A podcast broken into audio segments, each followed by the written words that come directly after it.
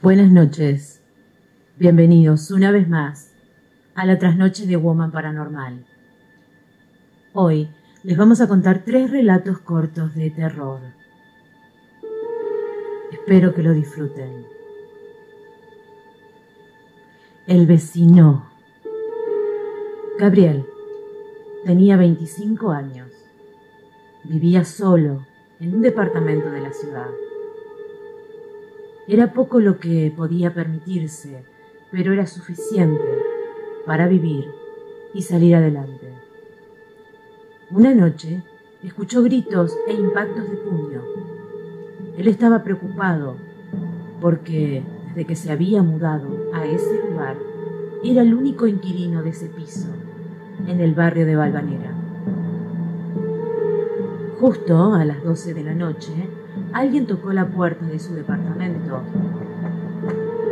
y muy extrañado fue a abrirla.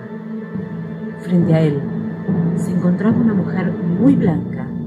Se veía cansada y tenía un gran golpe en el ojo, lo que le había generado un hematoma bastante feo. Ella le preguntó si podía quedarse con él porque su marido la había golpeado y a la mañana siguiente su familia le iría a buscar. Él no se negó. La hizo pasar y acomodó el sillón para que ella pudiera descansar cómodamente. Era lo único que podía ofrecerle. Y ella no se quejó. Solo le agradeció ese gran gesto y se fue a acostar. Al día siguiente, cuando Gabriel iba a hacer el desayuno para ambos, notó que la sábana que le había prestado a la mujer estaba doblada delicadamente y que la mujer ya no estaba. No se extrañó. Pensó que quizás la familia la había ido a buscar muy temprano y ahora ella estaría denunciando a su esposo. Sin embargo, ella volvió a aparecer a las doce de la noche, más golpeada que el día anterior. Todo eso se repitió por una semana completa. Gabriel estaba angustiado. La mujer ya no le hablaba, solo se dedicaba a negarse a hablar y a descansar en su sillón. La noche anterior, los gritos desesperados de la mujer y el estado crítico en el que llegó lo hicieron pensar que pronto el esposo la iba a matar. Así que no lo dudó. Tomó un taxi y fue hasta la comisaría sexta de la calle Urquiza al 500 para alertar a la policía. Grande fue su sorpresa cuando la policía y los vecinos luego le dijeron que lo que decía era imposible, que esa mujer no podía haber estado, porque ella había muerto hacía más de un año. Su esposo la había asesinado. El guardián del peligro. Aaron era un estudiante universitario que necesitaba dinero para pagar sus estudios. El problema es que la búsqueda de empleo se le hacía muy difícil y su última opción era cuidar un octogenario enfermo. Su única función era verificar que el señor tomara todos los días los medicamentos y estar con él todas las noches. El médico le aconsejó que no lo dejara solo para que el anciano pudiera recuperarse rápidamente y así lo hizo. Durante semanas, el joven se quedaba con el señor y tenía apenas pocos días libres. Sin embargo, la paga era muy buena, así que no se quejaba en absoluto. En una de sus noches libres, el anciano lo llamó con urgencia para que fuera a atenderlo. Aaron estaba preocupado por lo que pudiera sucederle al señor, así que enseguida emprendió el camino a la vieja casa del vecindario. Eran las siete de la noche. No era muy tarde, pero todo estaba oscuro. El ambiente era tenso. Algo no andaba bien. Cuando entró en la casa, el anciano le comentó que no podía dormir porque se sentía observado. Aaron decidió quedarse con él y así poder defenderlo en caso de que algo pasara. Pasaron los minutos y el teléfono de la casa comenzó a sonar. Contestó y una voz muy ronca le dijo, Salgan de la casa. Salgan de la casa. En caso contrario, no voy a dudar en asesinarlos. Aaron no le prestó atención y colgó, sin siquiera hablar. Cinco minutos más tarde, volvieron a llamar y le hicieron la misma amenaza. ¿Escuchaste? Lo voy a matar. Ya llamó a la policía para que ellos se hicieran cargo.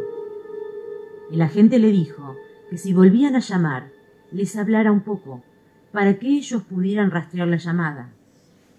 Cuando el teléfono sonó nuevamente, él le dijo al hombre que no se irían de la casa, que los dejara en paz. Del otro lado de la línea se escuchó una risa macabra y colgaron. Solo pasaron algunos segundos para que la policía se comunicara con el chico. Habían grabado la llamada. Solo se escuchaba la voz de Aaron. Y algo más espeluznante. Cuando entraron al domicilio, descubrieron que el anciano llevaba meses fallecido. Aaron, hoy, está preso. Él asegura que no lo hizo, que no lo mató y que las llamadas eran reales. La chica de la foto. Tomás era un joven apuesto. Tenía una linda familia, muy unida. Y en sus estudios era el alumno promedio. No tenía nada de lo que pudiera quejarse. Su único mal era que su curiosidad era enorme. Si descubría algo, él debía investigar su origen. Una tarde se encontraba en su colegio, presentando un examen importante. Estaba cerca de la ventana y su curiosidad viajaba. Encontró algo que le llamó la atención en el jardín de la escuela. En su mente se dijo que iría hasta allí en cuanto terminara. Y así lo hizo. Pasó por el sitio y tomó una fotografía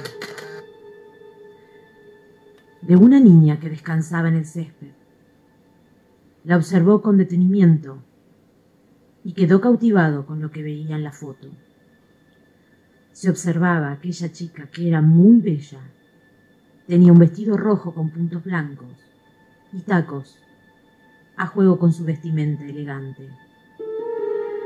Ella miraba a cámara, pero con su mano indicaba el número dos, como si estuviera contando. Intrigado, le preguntó a otro estudiante si veía o reconocía a esa chica y dónde podía encontrarla. Ignoraban su existencia, incluso para su hermana y su madre. Decepcionados por no poder encontrar nada, decidió ir a dormir. Intentaba dormir porque las sombras y ruidos extraños no dejaban de escucharse esa noche. Había una sombra, aparentemente de una mujer, y él, por alguna extraña razón, enseguida pensó que se trataba de la chica. Así que rápidamente salió de su habitación y posteriormente de su casa con la foto en la mano. Siguió aquella curiosa sombra, pero justo cuando estaba cruzando la avenida, un auto salió de la nada y lo atropelló. Tomás falleció al instante. Jamás soltó aquella fotografía.